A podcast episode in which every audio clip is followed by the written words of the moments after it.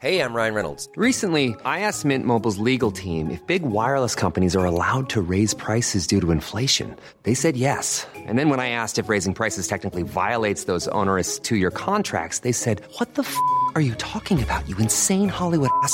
So to recap, we're cutting the price of Mint Unlimited from $30 a month to just $15 a month. Give it a try at mintmobile.com slash switch. $45 upfront for three months plus taxes and fees. Promo rate for new customers for limited time. Unlimited more than 40 gigabytes per month. Slows. Full terms at mintmobile.com. Heraldo Podcast, un lugar para tus oídos. Hoy, en primera plana, una luz al final del túnel. La Organización Mundial de la Salud piensa que la pandemia por COVID-19 podría terminar pronto. Esto es Primera Plana de El Heraldo de México.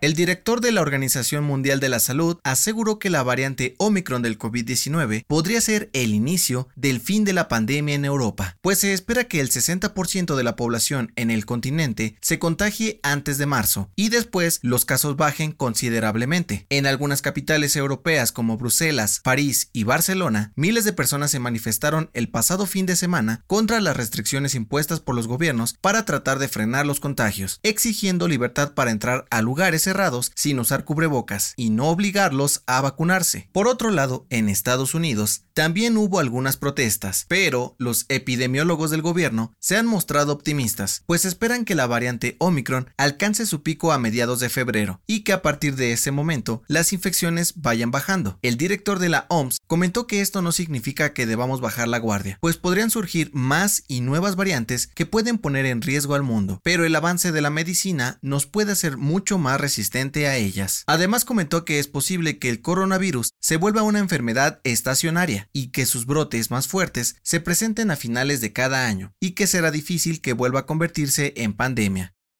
¿Quieres las mejores noticias al alcance de tus oídos? Siga Primera Plana en Spotify y entérate de la información más importante.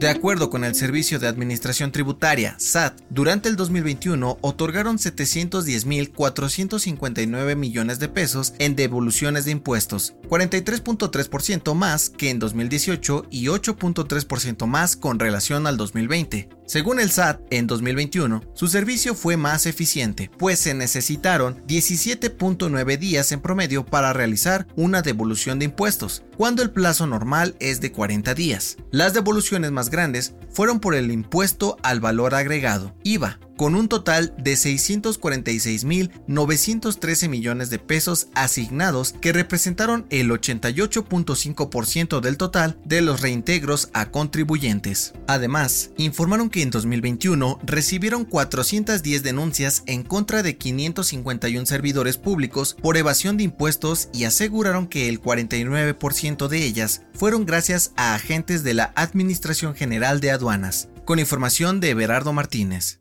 En otras noticias, la Fiscalía de Puebla informó que identificaron y localizaron a la persona que entró al penal de San Miguel con el cuerpo del bebé exhumado de un panteón en Iztapalapa, por lo que iniciarán las investigaciones para determinar responsabilidades. En noticias internacionales, el ministro de Ambiente de Perú declaró emergencia ambiental en la costa de Lima debido al derrame de petróleo ocasionado por la erupción del volcán submarino en Tonga. Según las autoridades, el crudo ha afectado cerca de 3 kilómetros cuadrados de playa y mar. Y en los deportes, Novak Djokovic podría participar en Roland Garros en mayo, luego de que el Consejo Constitucional de Francia autorizó el acceso al país a las personas que se hayan recuperado de COVID-19 seis meses antes de entrar.